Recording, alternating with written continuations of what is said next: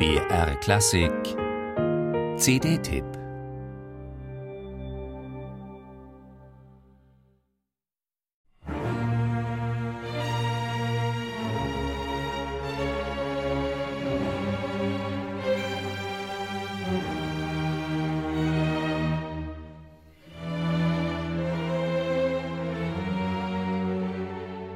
Sie residieren rund 800 Kilometer östlich von Moskau, die gut 100 Musiker des Tatarstan National Symphony Orchestra in Kasan, der Hauptstadt der Autonomen Republik Tatarstan. Die Einheimischen sehen Kasan nach Moskau und St. Petersburg gerne als dritte russische Hauptstadt.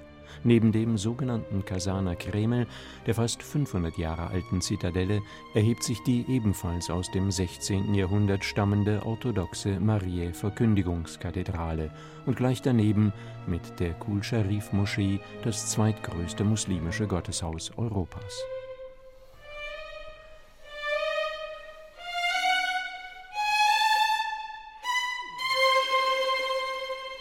Neben solchen eindrucksvollen Baudenkmälern bietet Kasan auch musikalisch so manches, unter anderem das 1967 gegründete Symphonieorchester, das sich in den letzten Jahren zu einem der besten der ehemaligen Sowjetunion entwickelt hat.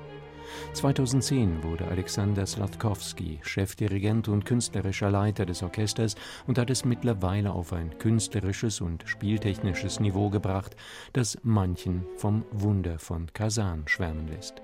Auf einer Europatournee im Dezember 2016 machte das Nationale Symphonieorchester von Tatarstan erstmals jenseits der russischen Grenzen wirklich auf sich aufmerksam. Nachdem Sladkowski im vergangenen Jahr eine hochgelobte Aufnahme der sechs Solokonzerte Dmitri Schostakowitschs vorgelegt hat, lässt er nun die 15 Sinfonien des sowjetrussischen Großmeisters folgen, ebenfalls in einer bemerkenswerten Interpretation.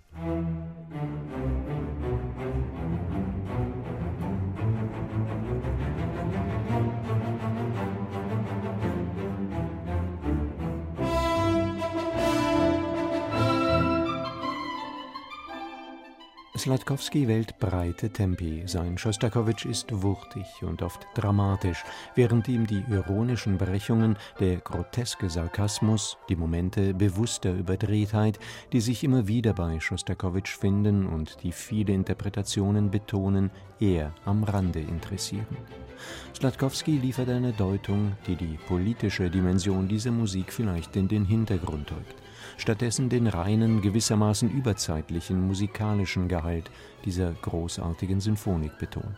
Die Frage, ob Schostakowitsch damit nicht allzu sehr zum Klassiker wird und seine Musik auf diese Weise wichtige Facetten abhanden kommen, oder ob man ihr so nicht ganz besonders gerecht wird, lässt sich grundsätzlich kaum beantworten.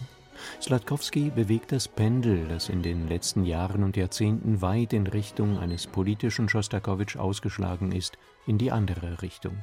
Damit liefert er auf jeden Fall eine mögliche Alternative und überzeugende Lesart.